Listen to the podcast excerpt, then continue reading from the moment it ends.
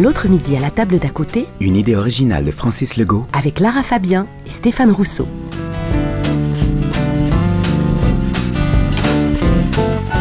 Coudon, tu sais pas vivre, toi? Comment ça, je sais pas vivre? Ben, ça fait une éternité qu'on s'est pas vu, puis encore une fois, tu préfères écornifler nos voisins de table plutôt que de jaser avec moi. Bon, premièrement, la venant de la championne mondiale de l'écorniflage, je trouve ça plutôt drôle.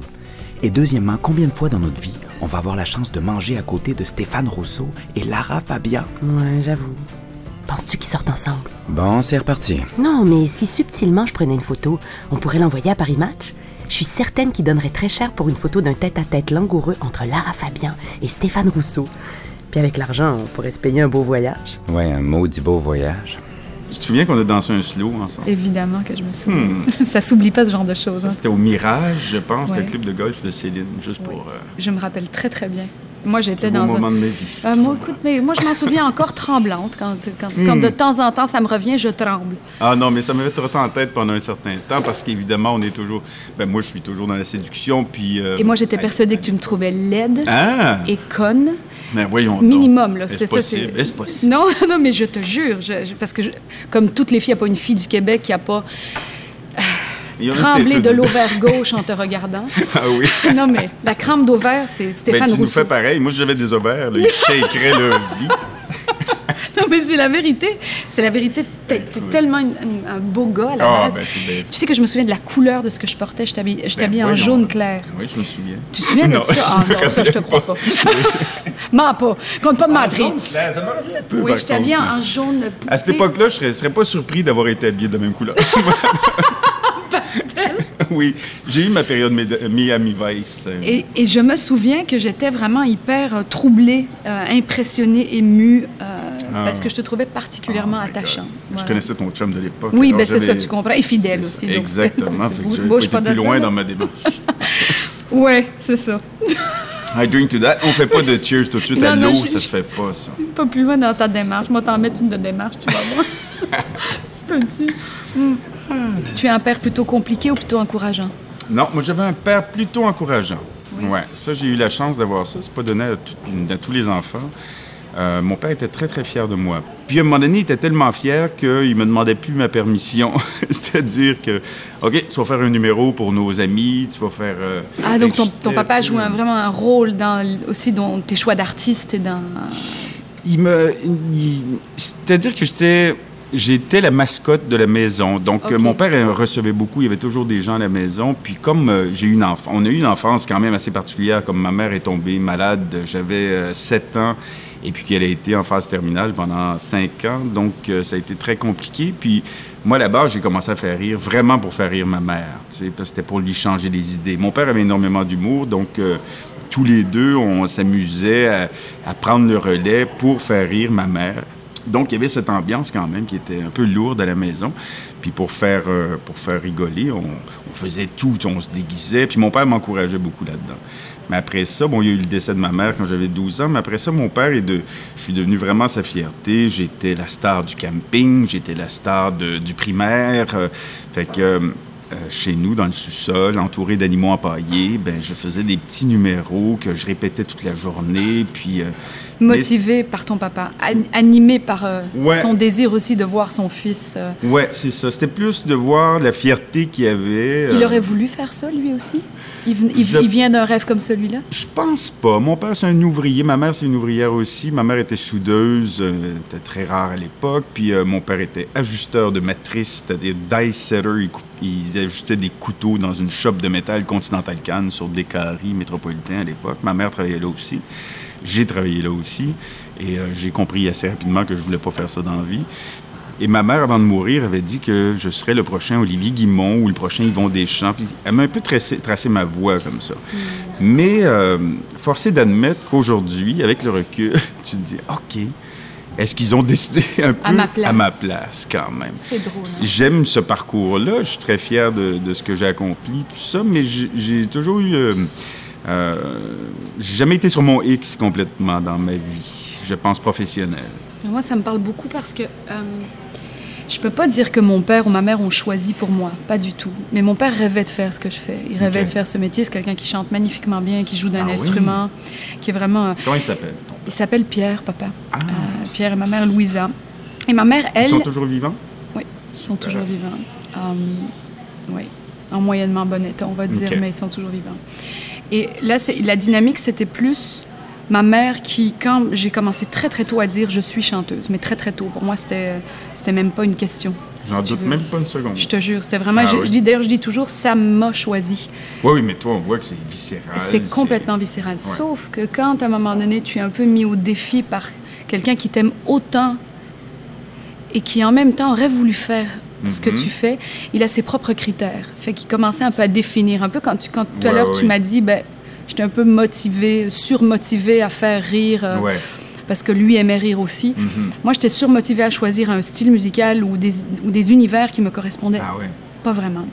Avec une sorte de d'épée de Damoclès qui était, euh, même mais si tu fais pas ça comme ça, je suis pas certaine que ça va, ça va plaire ou ça va pogner. Moi, j'ai jamais été, étrangement, tu vas trouver ça bizarre, je crois, dans la démarche de il fallait plaire. Moi, vraiment, je, je, je m'en foutais de plaire. Ah oui? Je voulais. Je- cette chance-là? non, c'est pire. Moi, je voulais qu'on m'aime. Ah ben oui, ben oui. Mais oui, c'est oui. différent.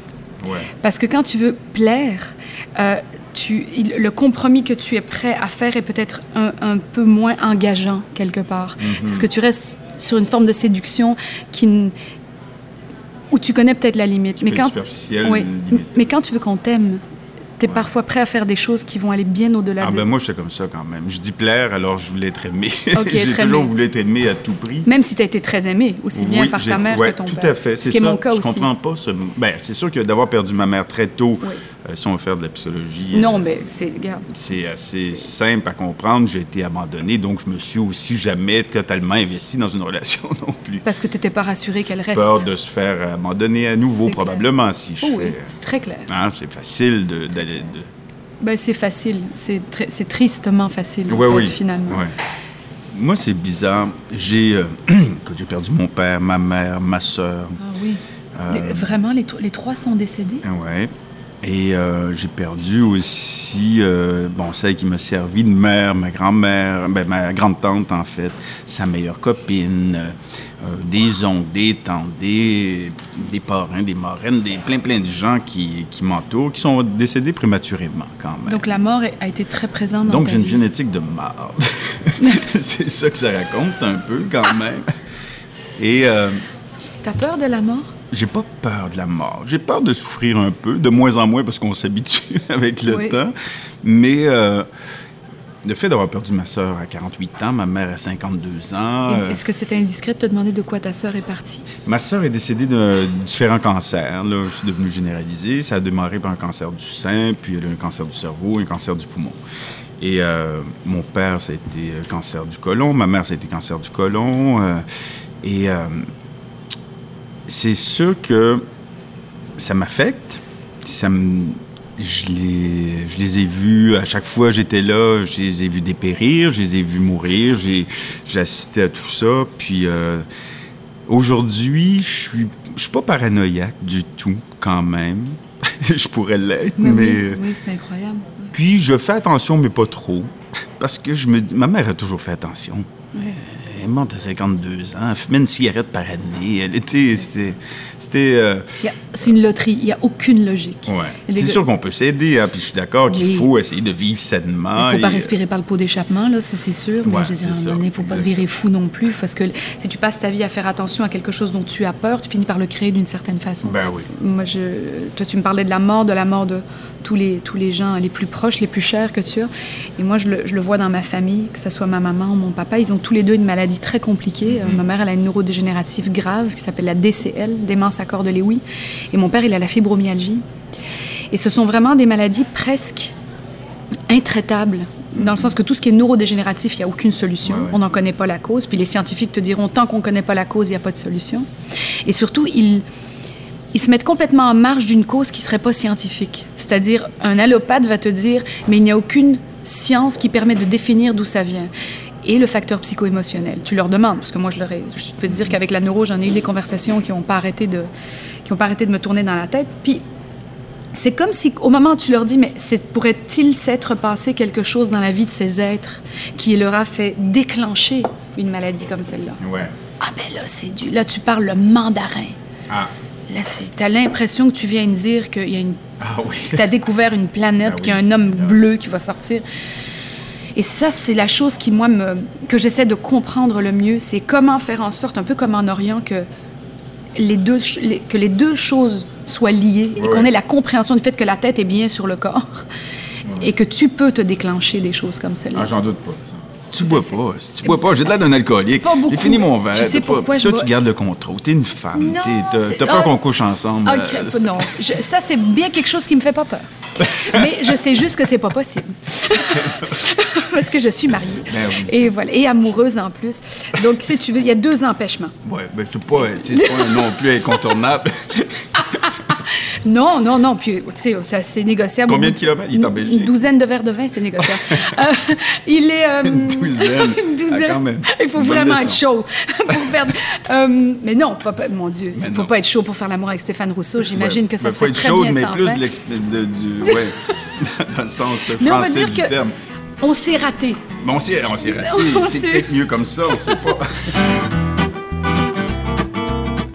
Trouve que Lara Fabian a l'air vraiment plus sympathique en vrai qu'à la télé. Et plus belle comme ça avec une chemise carottée plutôt qu'avec des robes échancrées ou à paillettes. C'est comme Stéphane Rousseau. Il est tellement plus cute avec ses lunettes. J'aurais envie d'être seule avec lui juste pour lui enlever. Moi, j'aimerais ça comprendre pourquoi toutes les filles tripent sur les gars à lunettes avec le fantasme de leur enlever. Oui, des espaces de, des espaces de lumière dans la, mal- dans la maladie de nos proches. Euh, je sais pas si tu en as eu beaucoup, toi, pendant que... Surtout petit, je me demande comment est-ce qu'on vit quand on est petit, quand on est un petit garçon. Écoute, un moment, moi, que j'ai trouvé. Moi, quand ma mère est décédée, je, je me souviens, j'ai pas pleuré sur le coup parce que c'était trop, je pense. Et puis, euh, ça faisait cinq ans qu'on attendait sa mort. Euh, tout le monde me disait et me réconfortait en me disant que maman doit mourir parce qu'elle souffre trop. Ma mère pesait 45 livres quand elle est décédée. C'était rendu. C'était. euh, puis moi, je devais me-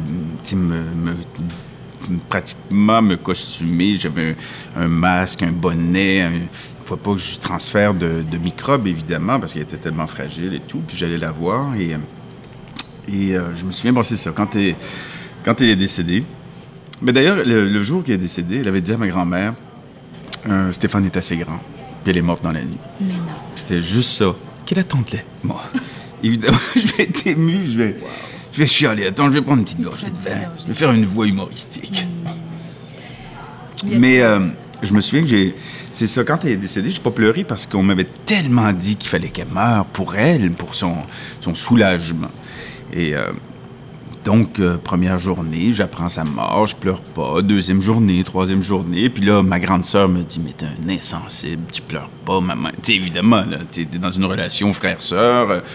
Et puis je me retrouve à l'église, puis euh, je comprends pas trop ce qui se passe. J'ai 12 ans, t'es quand même petit à 12 Mais ans. tu t'es tellement petit. Et d'ailleurs, ce qui me fascine tellement, c'est que je mourrais aujourd'hui, que mon fils se souviendrait pas de moi.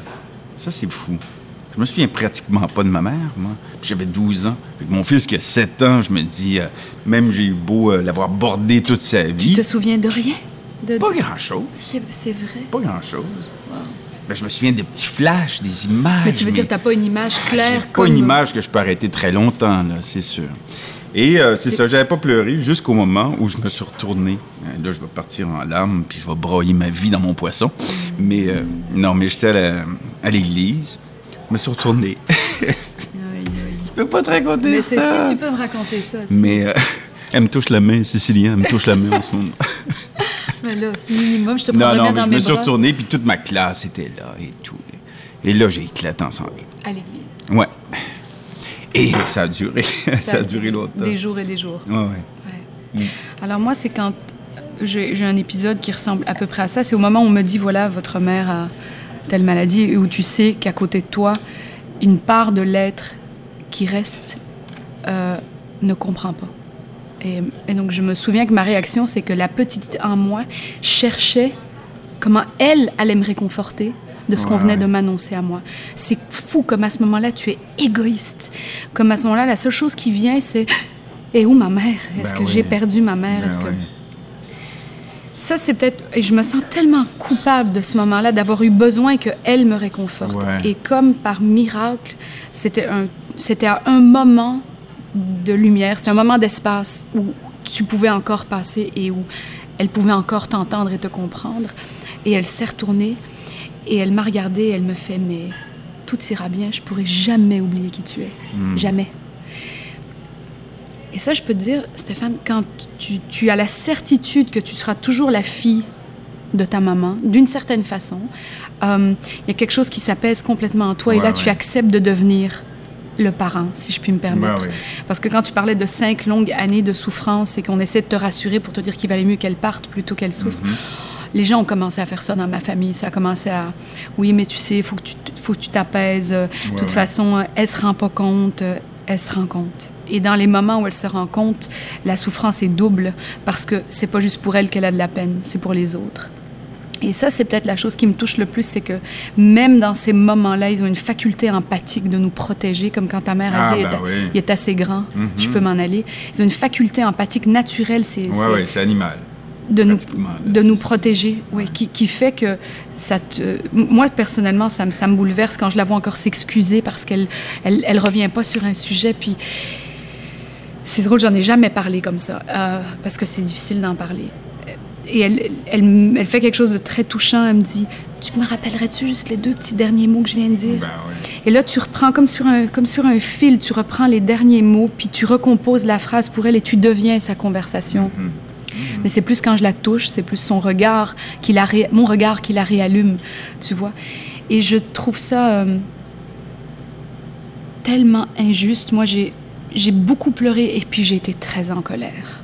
J'ai vraiment eu une phase où j'avais envie de, de déchirer quelque chose, de, de fesser sur quelque chose.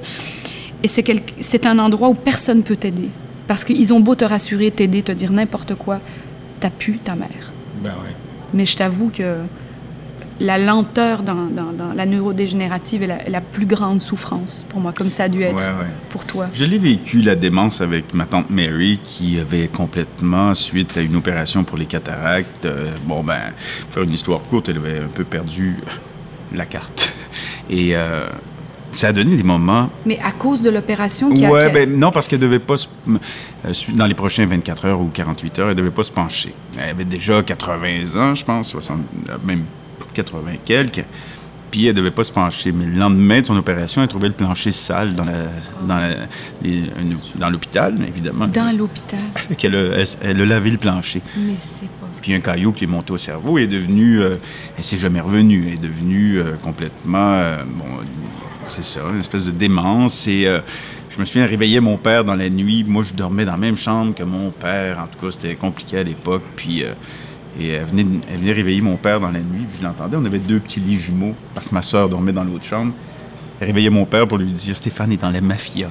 Puis ça nous a donné des moments, mais d'une drôlerie. Ah oui, ah ça je te Mais d'une drôlerie, là. Elle avait Écoute, des hallucinations, des ben non. Stéphane, il est couché là, à côté, ma tante. Non, non, c'est pas lui. Ça, c'est quelqu'un de costumé comme lui.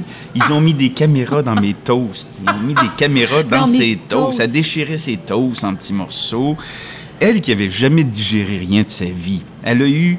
Un appétit. Pendant 30 ans, elle a mangé la même chose le midi, une petite boulette de steak haché avec une toast, et le soir, un petit poulet blanc avec une toast, parce qu'elle disait qu'elle pouvait pas digérer rien. Contrairement à sa coloc, qui avait 97 ans, qui mangeait de tout, qui buvait du cognac, et euh, elle, elle était... Elle faisait super attention. Et quand on, allait, on passait la voir, on arrivait à manger des hot dogs, des sushis. euh, elle se souvenait plus qu'elle... Elle je trouvais se souvenait ça- plus Elle qu'elle digérait très pas. bien. Mais c'est sûr. Puis ça, je trouvais ça extraordinaire. Même qu'elle me faisait de l'œil. Ça, ça m'embêtait. je m'assoyais avec elle, puis elle me faisait des petits, des petits clins d'œil. des- Là, j'étais oh non, non, non. Pas toi, ma tante. Ah non, exactement. Même avec 12 verres de vin, je pourrais non, pas. Non, là, je pourrais pas. Ah, j'ai été surpris certains matins, mais là, j'aurais été très surpris de me réveiller avec ma tante. Ouais. Qu'est-ce que je fais? Je m'arrache le bras ou bien je la réveille? Non, écoute. Ah, écoute. Non, mais. euh, Ah oui, non, c'est moi aussi, ma mère, elle a les avions qui atterrissent sur le balcon pour venir la chercher. Ben ouais, c'est ça. En ce moment, c'est euh, où euh, il y a un monsieur avec un chapeau qui mange sous la table puis qui prend dans son assiette ses affaires. Ah ouais. Donc, c'est vrai qu'il y a des moments, il y a des incohérences, il y a des histoires, il faut que tu te mordes pour pas rire. Et ça donne lieu à des endroits très cocasses où des fois, tu oublierais presque la, la douleur euh, Ouais. à côté.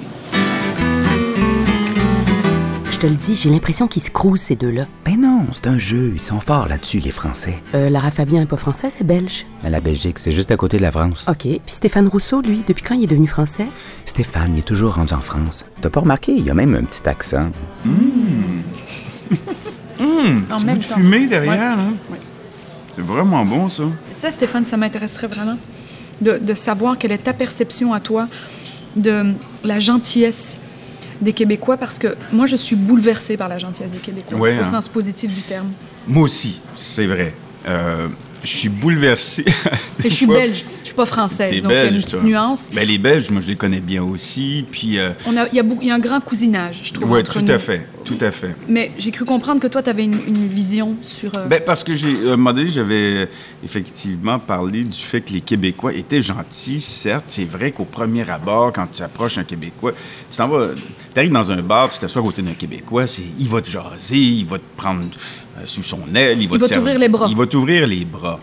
Mais souvent, je trouve que ça reste quand même un peu un peu à l'américaine, je dirais. C'est-à-dire qu'on n'est on n'est pas aussi superficiel comme les Américains dans ce rapport avec le sourire planqué d'en face qui veut rien dire vraiment. Là, moi, ça m'embête, ça, quand j'arrive aux États-Unis. C'est super pour le touriste qui arrive, qui a besoin de se démerder. T'as un Américain avec le smile qui va te- tout faire pour t'amener euh, euh, au mais bon ça, on endroit. le sait. C'est vrai qu'on le sait, par exemple, quand on arrive aux États-Unis, on sait très bien que Ah, how are you? Ouais. look- You look great. On n'y croit pas trop, Oui. tu un truc. Nous, c'est pas ça. C'est pas surfait comme ça. C'est pas, euh, pas fabriqué. C'est sincère.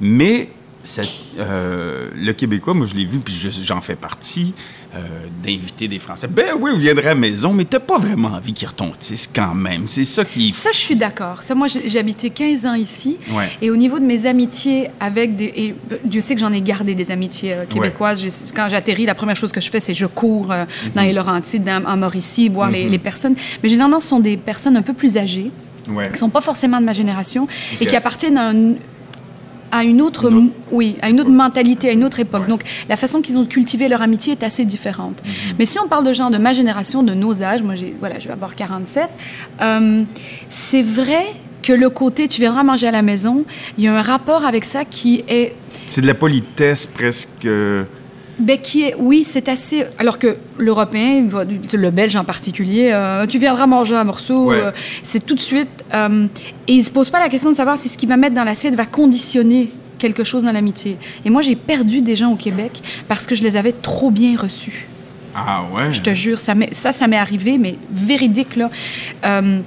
Euh, j'ai reçu comme ma mère, Mathieu, pourtant ma mère aussi, c'est une dame qui c'est une. Ça leur a fait peur, c'est quoi? Oui, mais ils ont été super cash parce que moi, j'avais plus de nouvelles. Donc, en gros, je les invite. Puis, je reçois comme ma mère m'a élevée, c'est-à-dire à l'italienne. Euh, Il y avait un plat, deux plats, trois plats, deux, trois bouteilles de vin, euh, des, des Ouais, liqueurs ouais. à la fin. C'est vrai qu'ils sont partis un peu titubants, puis euh, ils avaient Mhm. trop mangé. D'abord, on s'est pas revus tout de suite. Il y a eu un long silence. Et quand il y a eu, après ce long silence, moi, j'ai levé mon téléphone. Je fais, écoute, qu'est-ce qui se passe? Tu sais, je dirais, est-ce que j'ai fait quelque chose? Avez-vous été malade? Après le repas? tu sais, qu'est-ce qui s'est passé? Euh, elle me dit, ben nous autres, là, euh, on n'est pas capable de faire comme toi. Là. Nous autres, on peut pas investir. Et c'est le mot que Ah j'oublierai ouais. jamais. On peut pas investir Autant, autant dans dans, une dans une amitié. Ah! Bon, c'est un cas isolé. Ah, mais ouais, ça, je t'avoue qu'à ce moment-là, j'ai. Et après, j'ai- compris que si tu veux aimer les gens ici, euh, il faut que tu comprennes le sens de l'amour sans l'attachement. Oui, peut-être. Et il y a quelque chose d'hyper. euh, euh, moi, ça m'a beaucoup enseigné, parce que moi, je, je suis vraiment une fille qui s'attache. et, Mhm. euh, et je peux être tellement intense que j'en deviens peut-être un peu trop Ouais, pressante. En tout cas, quand j'étais plus jeune, c'est vrai qu'en vieillissant, euh, on change pas fondamentalement, tu as raison, mais je, je trouve que quand même, je me suis améliorée là-dessus. Euh, je pouvais avoir cette tendance, tellement j'avais besoin qu'on m'aime, euh, d'en faire trop, d'en donner trop. Tu vois? Donc, au Québec, ça m'a... J'ai été dressée Ouais, ouais. là-dessus, tu vois? Je peux comprendre. Moi, ce que j'ai remarqué euh, quand je me suis retrouvé sur des- de longues périodes en France, en tout cas en immersion totale, avec euh, soit sur un film ou un show, puis tout ça, avec des équipes que je connaissais pas, le Québécois, comme moi, on s'ouvre facilement. Oui. Tu sais, première soirée, tu peux, la fille va parler des fois même des sujets qui sont impensables de parler, même entre copines en France. C'est vrai. Tu sais, on, euh, on parle de sujets vraiment très délicats, un peu, euh, un peu limite parfois, parce qu'on s'ouvre facilement. Et euh, moi, j'ai vu qu'on me... Rapidement, euh, là-bas, je me suis aperçu qu'il fallait pas faire ça, parce que là, si tu leur donnes des armes pour... euh, un moment donné, ils vont te laisser aller. Vas-y, vas-y. C'est très risqué d'être soi, hein. histoire. Ouais, c'est Très, très, très risqué. Contrairement ici, ce que j'aime dans les simpli- la simplicité des rapports ici, on peut se dire ce qu'on Oui. veut, quand on veut, Oui. quand, euh, assez simplement. Ce que j'ai remarqué là-bas, c'est que bon, les gens sont très méfiants au départ. Puis effectivement, personne ne s'ouvre comme ça euh, rapidement dans des premières. euh, il y a même, il y a tellement l'éthique de tel, tel- on fait pas la, on fait la bise, on fait pas la bise, on serre la main, première rencontre, tu On parle pas d'argent, on évite Ouais. la politique si on veut pas que ça finisse en chicane. Euh, oui, oui. Exactement. Puis, euh, mais je me rends compte que, bon, les Français sont plus méfiants. Donc, difficile de se faire rapidement des amis quand on arrive en France, peut-être un peu plus qu'ici.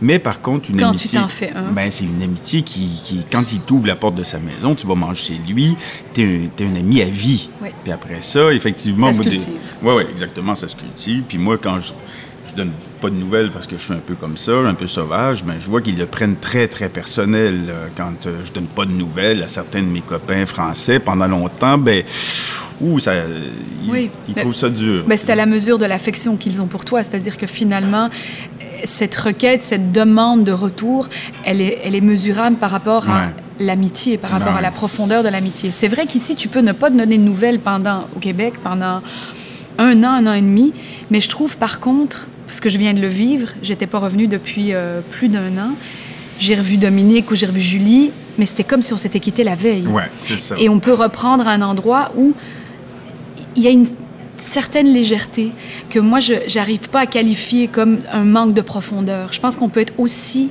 profond qu'on peut être léger Mhm. et que c'est du cas par cas. Mais c'est vrai qu'on peut être léger. On peut être léger, oui, c'est vrai. Eh, moi, je le vois. euh, ça me fascine à chaque fois quand je suis en France. Mais léger dans le sens, quand on décide de mettre la switch à off, on peut s'éclater beaucoup plus que la moyenne de- des Français, je trouve. je suis je d'accord. Dans des fêtes, même à la maison, entre amis, tu vois. Moi, j'étais avec mes, avec mes techniciens la plupart du temps, c'est ma famille et tout ça. Ouais. Puis on fait un party, on danse, on rit, ma, pisse à terre. On, je vois pas ça dans des soirées, même avec mes potes français. On a beau s'éclater autant, picoler autant, euh, fumer des pets, faire n'importe ça quoi. se passe ça ici. reste- Alors, je sais que ça veut rien dire. ça reste euh, cérébral Ça un reste peu, complètement. ouais. Oui, il y a une- une- une- un besoin fondamental d'intellectualiser même ce qui n'est pas intellectualisable, en fait. Ouais, ouais. Et ça, c'est très français, c'est vrai. Besoin de, un be- profond besoin de réflexion et de récit, de récit derrière la, la réflexion qui finit parfois par la polémique aussi. C'est, très, très français, euh, avoir des opinions euh, qu'on peut pas juxtaposer, mais qu'on doit opposer absolument. Et il a aussi la conscience de l'image. Je pense Oui, ici c'est moins. Mais ici le regard des, oui, ouais. ici le regard des autres ne te regarde pas Ouais. du tout. Tu peux sortir avec une plume jaune dans les fesses. Il y a abso- Exactement. Ils s'en foutent. N'importe quelle couleur, d'ailleurs. c'est vrai, tu as essayé? Oh, sûrement. Il n'y a pas grand-chose que j'ai pas fait. Bon, quelques regrets, mais... oui, un gigot d'agneau. C'est-tu déjà déguisé en gigot d'agneau? Hmm, Non, pas comme- dernièrement. Non, tout nu, tout nu avec une gousse d'ail dans le. Ah, ça j'avais pas su. Ah, c'est très fun. Pas sûr. Apparemment que c'est bon pour la grippe. Les Oui. chanteuses, des trucs de voix, ça. La- L'ail. Je suis pas sûre Ah, qu'à, hein? qu'à l'endroit où euh, Non, ben, on propose apparemment, j'ai entendu ça pour de vrai. hein. un suppôt d'ail? Apparemment qu'il y a certains macrobiotiques végétaliens, végétariens qui font ça. Ah oui. Ouais, ouais. Ben écoute, Bon, écoute. j'essaierai peut-être pas. Non, écoute, on a d'autres choses à essayer avant ça.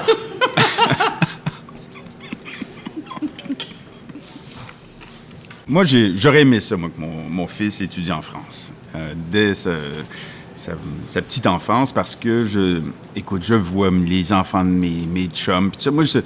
euh, je me souviens, Louis-José Houd s'était moqué de l'accent des... Mais au-delà de l'accent, c'est le vocabulaire. Moi, c'est ça qui me...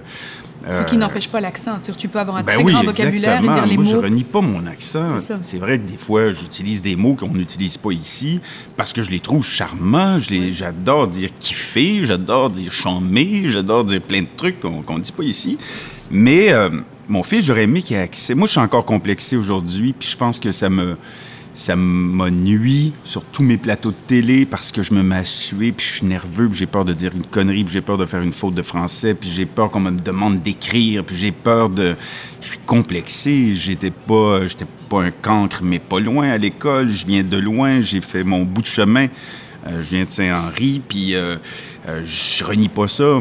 Mais si j'avais la chance de donner ça à mon fils, et je l'ai presque eu, je, trouve que je lui ai pas donné. À la plage, il est dans une école infestée de souris ce matin, apparemment. Et ça, ça m'embête euh, gravement parce que, aussi quand je suis en France, puis que je les vois... Euh, dans les musées tout le temps, au théâtre, aller voir des grands classiques, aller voir des pièces modernes, aller voir de la danse moderne, aller voir...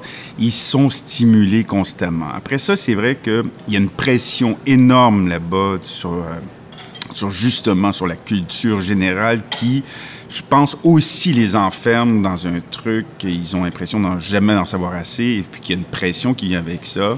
Ils commencent l'école beaucoup plus tôt. Nous, on les enfants commencent à 5 ans. Euh, là-bas, c'est à 3 ans qu'ils commencent les, les, cours à peu près. Elle avait 12 ans, la mienne, quand elle a commencé. C'est hmm. vrai. Et c'était confronté au raffinement.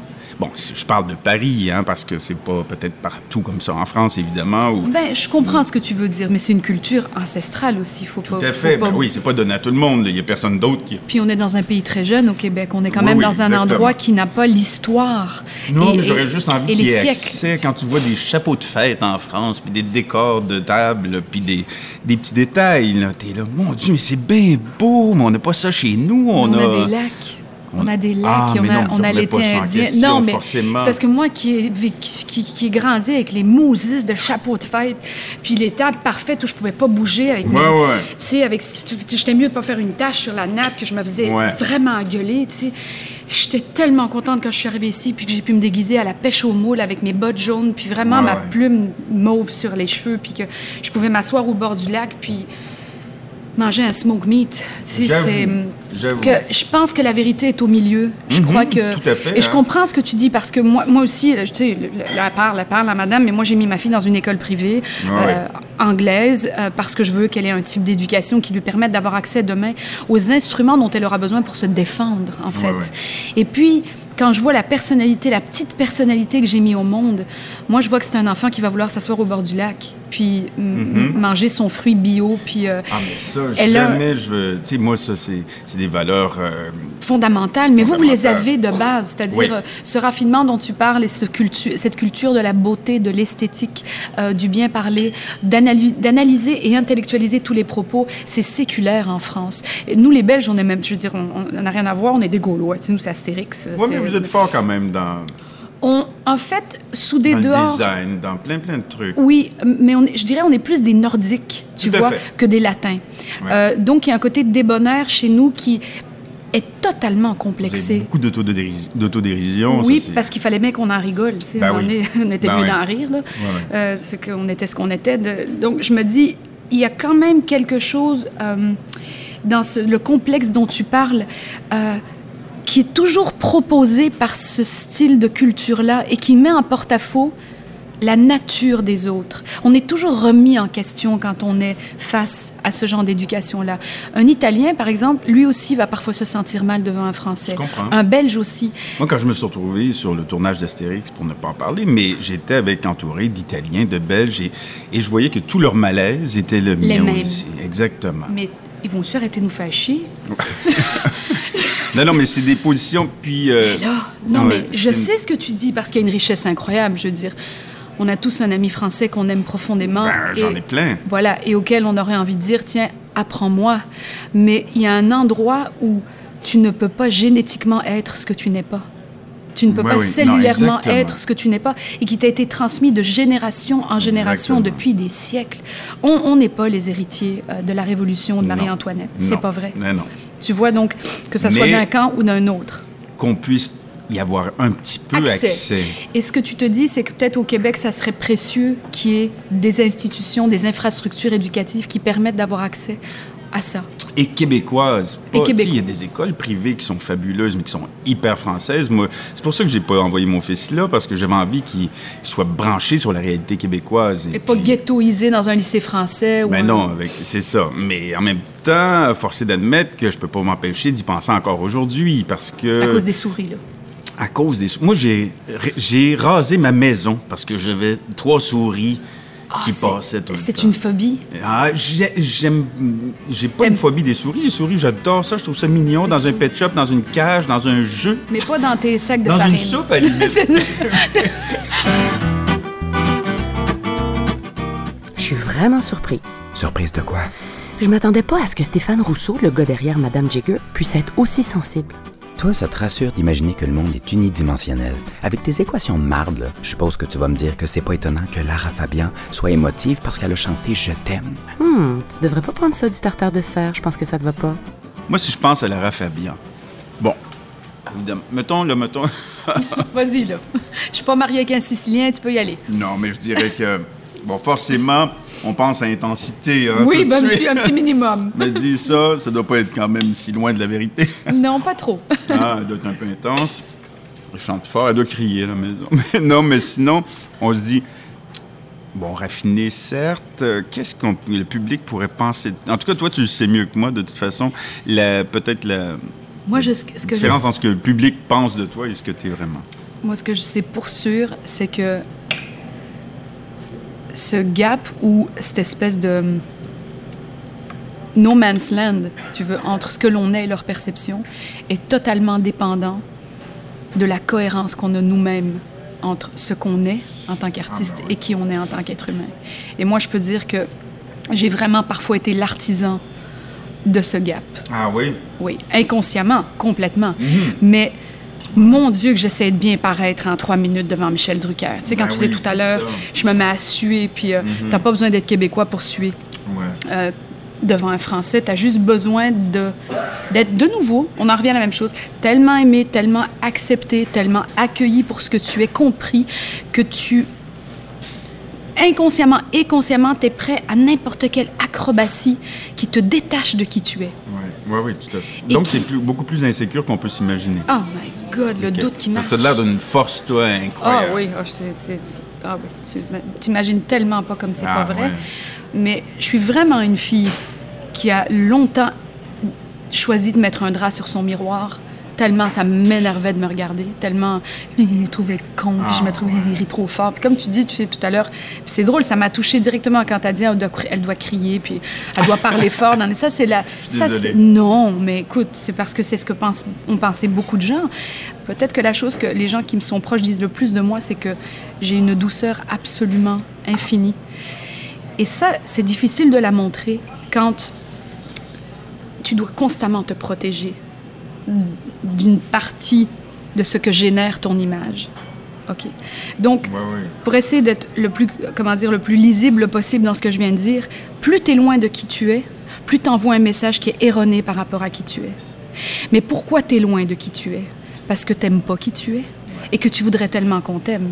Jusqu'au jour où tu es tellement fatigué puis tanné de pas être en cohérence avec toi-même et d'en souffrir Ouais. et que tu comprends que es bien mieux de prendre le risque d'être toi plutôt que d'avoir peur qu'on t'aime Mais ça, c'est tellement compliqué. Tu sais, moi, je regarde par rapport à moi, tu as sûrement ce sentiment-là, toi aussi.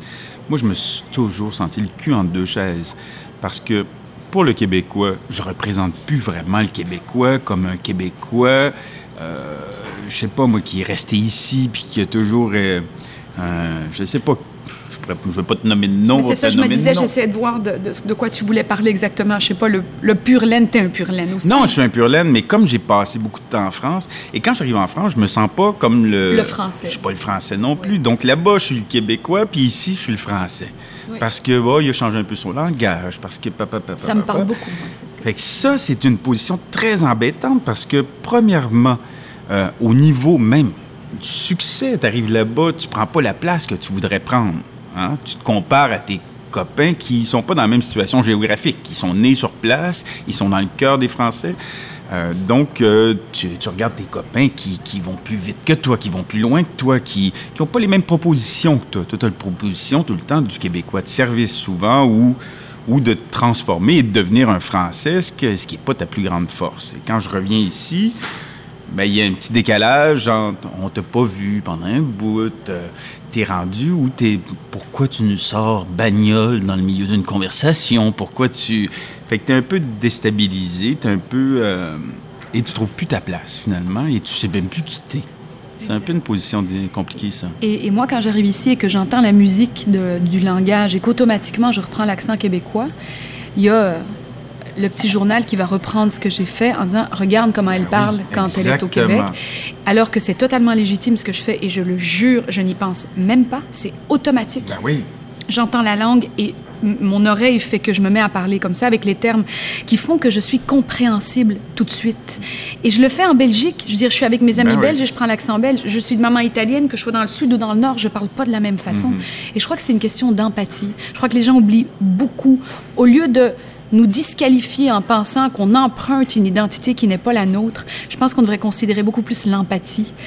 Parce que c'est être empathique, et c'est pas parce que je veux nous jeter des fleurs, c'est pas ça, mais c'est une qualité empathique. De pouvoir intégrer une culture, une façon de parler, une façon d'être, de manger, de boire, ou d'intellectualiser ou pas un propos, Oui, oui. Que de faire ce qu'on Moi, fait. je le vois aussi. Effectivement, je fais des enfants de la télé ici. On me sort des entrevues que j'ai fait en France, hors contexte, où effectivement, je parle un peu plus pointu, avec des mots que j'utilise pas ici, parce que sinon, ben, tu fais des détours épouvantables. Je suis pas Fred Pellerin. Là, j'ai pas à, à promouvoir la culture ou euh, québécois jusqu'au fin fond de notre, euh, notre mémoire collective, puis de, de pousser ça à donf. À donf. De pousser ça au, au, euh, au total. Ouais. Donc, elle est où la vérité? Elle est où la juste place? Comment on fait pour avoir l'accent québécois au bon, au bon moment et l'accent français au bon moment? Écoute, je le sais pas. Je, je suis une acrobate sur un fil et je fais du mieux que je peux. Moi, c'est toujours ce que je dis. Et quand ils sont vraiment foutus de ma gueule parce que, parce que je parlais de même ou que Ouais, ouais. ils ont oublié peut-être à certains moments que quand ils me demandaient de faire l'accent, je le faisais suffi- avec suffisamment de, D'aisance. D'aisance et ouais, ouais. d'affection. Et de naturel et, Et de, de- d'affec- de- ouais, ouais. Voilà, je crois que c'est ça. Je crois que je, en gros, j'en ai ras le cul de devoir me justifier d'être qui je suis, parce aussi. que je n'ai aucune, euh, comment dire, j'ai, c'est, c'est pas un péché d'être à la fois de cet endroit et puis un peu de l'autre, et d'intégrer tout ce qui fait que nous sommes qui nous sommes. Ah. Moi, je suis née d'une mère italienne, d'un père belge, un grand-père américain, ma tante est andalouse, je parle quatre langues à peu près correctement. Je vais pas m'excuser d'être ça. Ça suffit. Tu m'aimes avec toutes ces tags-là sur mon dos, puis ça te fait rire, ou tu m'aimes, tant mieux. T'aimes pas ça, revire de bord. Puis va voir quelqu'un que t'aimes, puis perds pas ton temps avec moi que t'aimes pas. Je t'aime. Merci. Moi, l'affaire que j'ai jamais comprise avec Lara Fabian, c'est pourquoi elle a quitté le Québec. Sa carrière allait super bien ici. C'est un peu comme si elle nous avait abandonnés, t'es pas d'accord? Pantoute arrive en 2016. Aujourd'hui, les artistes voyagent. Puis je trouve ça splendide qu'une chanteuse comme Lara ou un humoriste comme Stéphane Rousseau rayonnent à travers le monde. D'ailleurs, ils devraient faire un spectacle ensemble, ces deux-là. Et qu'est-ce que tu réponds aux gens, toi, quand ils disent euh, Mais pourquoi t'es parti en Europe? Pourquoi tu nous as. Cette espèce de question sur l'abandon? Qu'est-ce que tu dis, toi? On Mais sincèrement, je me suis jamais fait poser cette question. Je me suis jamais senti abandonné.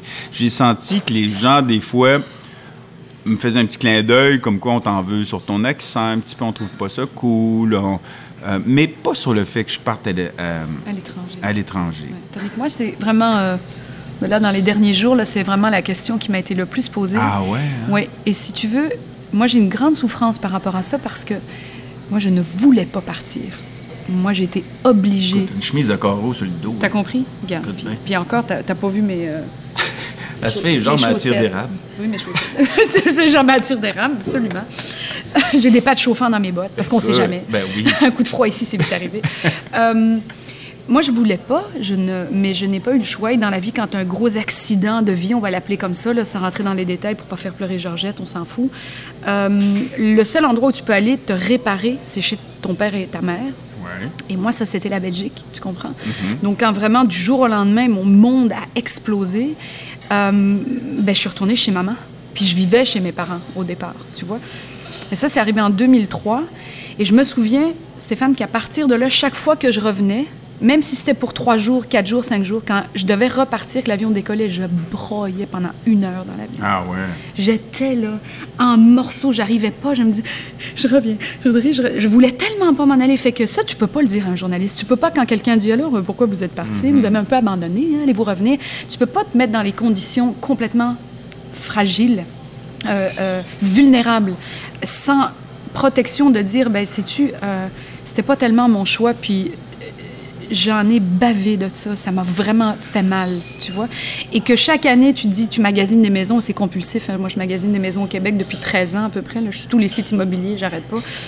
Que même que mon chum, il vire fou à un moment donné, il me fait, vas-tu l'acheter ou c'est juste... euh, Ouais, c'est ça. fais? C'est comme ton porn à toi. C'est vraiment mon porn à moi, je te jure. C'est vraiment ça.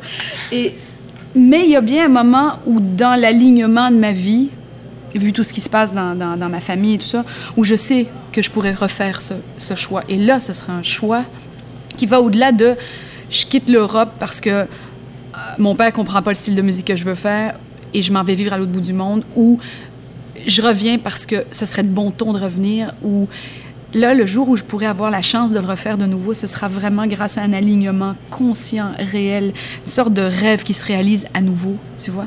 Et c'est pour ça que c'est si douloureux pour moi d'en parler. Quand on me met face à cette question-là, je sais pas comment je peux répondre à ça. Puis moi, j'ai vraiment une question de, de fille, pas d'artiste. C'est où est-ce que tu te sens bien, toi, Stéphane? Où est-ce que quand t'es posé, Ici. Ici, puis pas... Écoute, j'étais content de rentrer, là, mais comme jamais. Et, euh, et pourtant, il y a plein, plein de choses vraiment que j'apprécie beaucoup de ma vie européenne. Mais je me dis, je vais y aller en voyage tant que je veux. Puis, euh, mais ici, il y a un rapport euh, avec les gens, mais avec la nature aussi qui, que j'apprécie beaucoup. Puis c'est paisible pour moi. Dans mon cœur, dans ma tête, il y a... Là, il n'y a pas de confusion, Mais moi, moi, euh, étrangement, je ne suis pas née ici, mais je ressens la même chose. L'endroit où j'ai, je ne vis aucun conflit entre euh, mon élan. Tu dis pas ça pour vendre des billets ici, toi, Chris. J'ai même pas annon- annoncé mes dates, face de blette. Ed, euh, sinon... je vais les annoncer à la fin C'est de... mieux de la mettre sur ton Facebook, m'a checké. Ça se peut-tu? Oui, un café, moi, je suis complètement sous. Déjà, je vais prendre euh, Opération Nez Rouge. S'ils n'ont pas commencé encore, je vais attendre. Je vais rester là jusqu'à Noël. Tu la connais, la blague? Là, au nez rouge? Oui! Va chier, je suis rendue chez nous! Ah oui? Mais moi, j'ai pas besoin de boire pour être grivoise.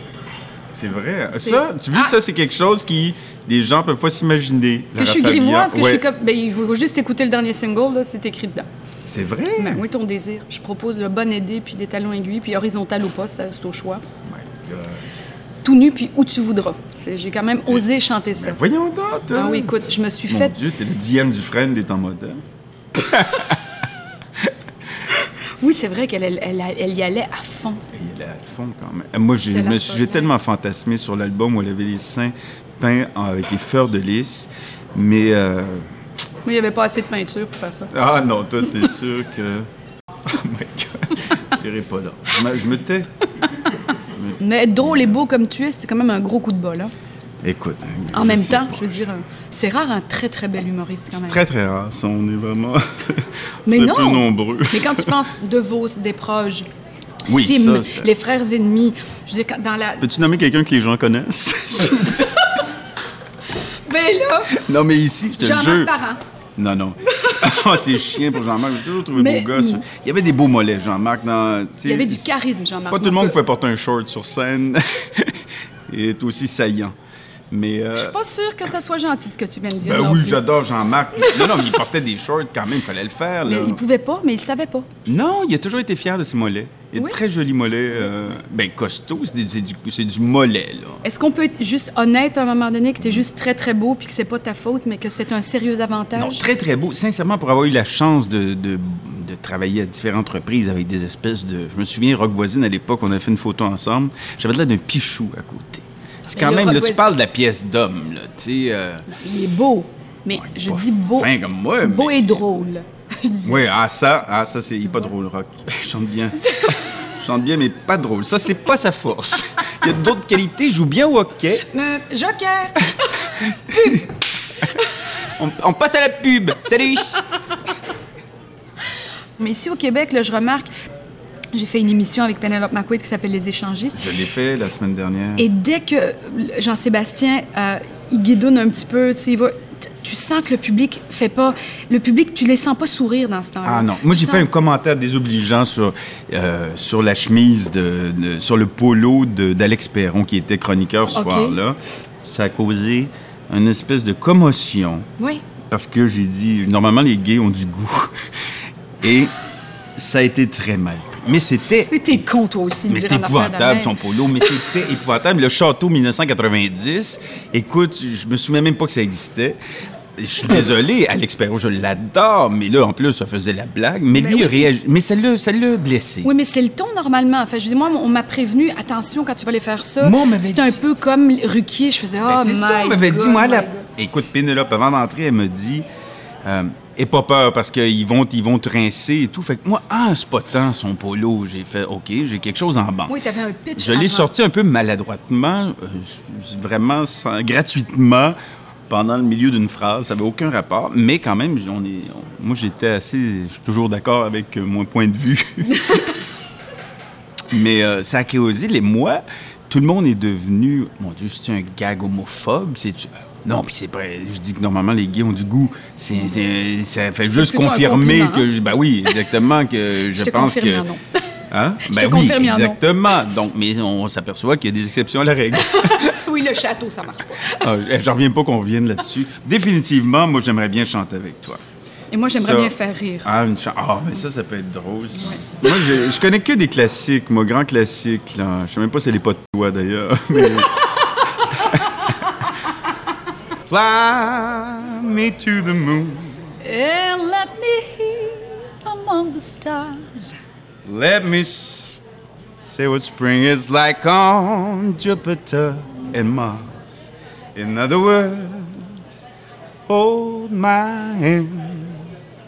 In other words, darling, kiss me. Fill my heart with song and let me sing forevermore. You were all I long for and all I worship. And adore. In other words, Hold my hand, in other words, baby. kiss me. J'en ai choisi une que peut-être que tu connais pas assez les paroles. Mais pas vraiment, Ouais. effectivement. Mais, euh, On pourra en choisir une qu'on connaît un peu les paroles. ben oui. Euh, moi, il y en a une, pour moi, elle est un peu l'hymne d'ici. C'est pas très, c'est pas très euh, original, mais c'est. euh, Ça ne vaut pas la peine Ah oui. de laisser ce qu'on qu'on aime pour aller faire tourner des ballons sur son nez. Ça fait rire les enfants, ça ne dure jamais longtemps, ça ne fait plus rire personne quand les enfants sont grands.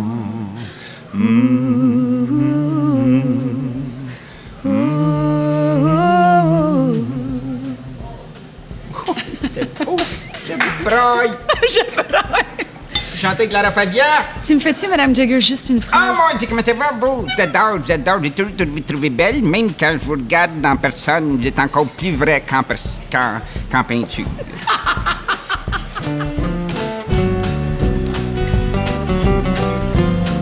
C'était l'autre midi à la table d'à côté avec Stéphane Rousseau et Lara Fabian. À la recherche, Olivia Lévy. À la technique Sylvain Brunet, Patrick Knoop et Steve Côté. À la narration, Éric Paulus. Et Macha Limonchik. Un merci particulier à Valérie et John du restaurant Le Candide. Cette émission est signée Francis Legault.